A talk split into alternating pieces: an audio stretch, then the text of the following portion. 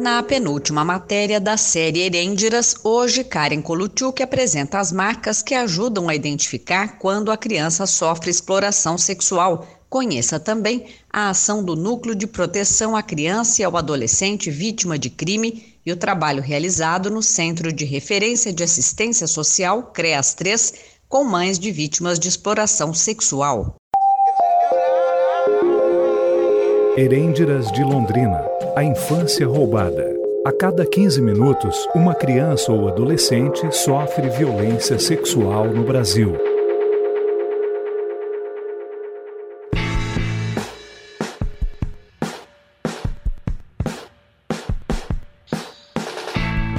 Eu sou Karen Koluchuk, estou aqui para falar sobre as herêndiras. O que os olhos não veem, o coração não sente? Negar que a exploração sexual infanto-juvenil continua escondida significa que a sociedade pretende ignorar essa violência. Nesse episódio, eu trago as marcas, os sinais que ajudam a identificar se a criança ou adolescente está sendo vítima da exploração sexual comercial.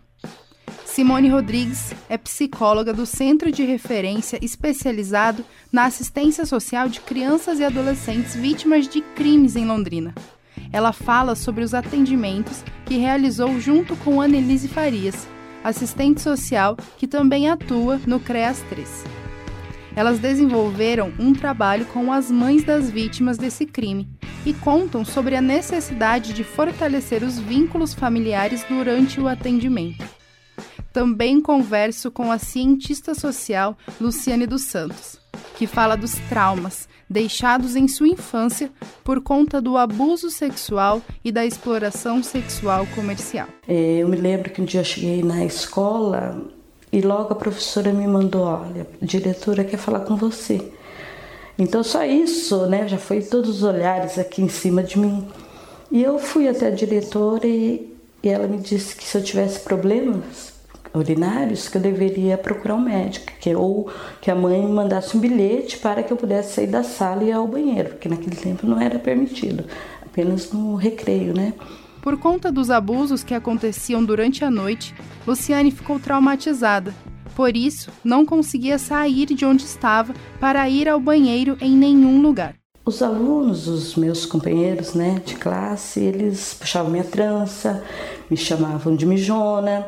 Então, dentro da sala eu não tinha amigos, né? Então, professor, quando tentava juntar o grupo, eu nunca poderia participar porque as meninas não queriam com elas, né? Porque eu carregava aquele estigma, né? De suja, mijona, eu não tinha hum, material escolar decente, eu tinha chinelos, né? Sacolinha plástica para carregar um caderno.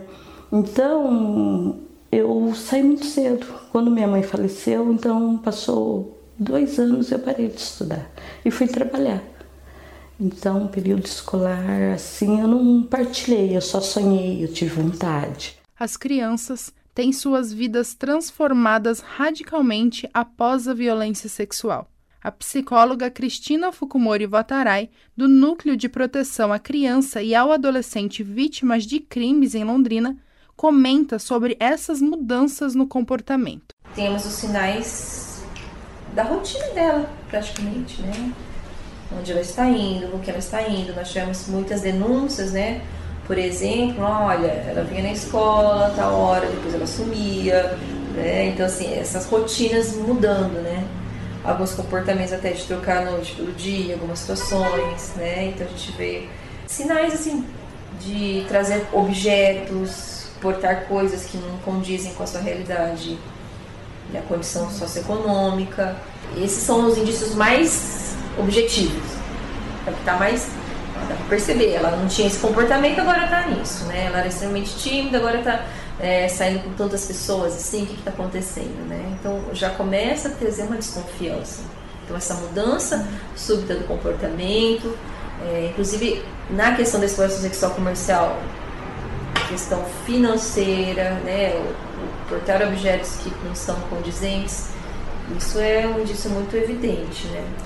Anelise Farias, assistente social do CREAS 3, acompanhou o grupo de mães das vítimas desse crime e fala da importância do trabalho com a família para a proteção das crianças e adolescentes. O grupo foi criado para atuar no atendimento de responsáveis que apresentaram dificuldades em reconhecer a violência sexual sofrida por essas crianças, por esses adolescentes e, consequentemente, que apresentaram dificuldades em protegê-los. Durante esse processo, nós percebemos que muitas dessas responsáveis apresentavam vínculos muito fragilizados para com seus filhos e que, na medida em que elas tinham as suas percepções reconhecidas e ressignificadas, elas também conseguiam reconhecer e auxiliar os seus filhos nas demandas apresentadas por eles, né, fortalecendo assim os vínculos familiares. Simone Rodrigues, psicóloga da mesma instituição, conta exatamente como o grupo estreitou as relações dentro e fora dos atendimentos. Bom, nós consideramos que o trabalho de fortalecimento da função protetiva, mediante a experiência de escuta de mães no grupo, tem possibilitado também a prevenção de novas situações de violências como ainda o estabelecimento de uma rede de apoio entre essas mulheres mães de vítimas. Ou seja, as mulheres mães que participaram do grupo estabeleceram laços de amizade entre si que estão para além do grupo e que ajudaram ainda mais na proteção dos filhos vítimas. Quem são os maiores interessados em omitir esse fato? A família, que se beneficia de tal prática, os aliciadores, que fazem desse crime uma profissão, a mídia, que pode encarar problemas com essas denúncias, ou a mente perversa de quem paga pelo sexo ilegal com crianças e adolescentes. Se você se interessa pelo conteúdo, comente com seus amigos. Denuncie. Diz que 100 exploração sexual. Quanto mais você fala, mais você ajuda a combater. Essa série de reportagens faz parte de um projeto de iniciação científica desenvolvido no Grupo Gabo da UEL, com apoio da Fundação Araucária. Orientação José Maschio, Patrícia Zanin e Cissa Guirado. Reportagens e apresentação Karen Kolusilki. Vinhetas de Gabriel Miazo. Pós-produção Elias Ergenes. Direção da Rádio El FM, Edir Pedro.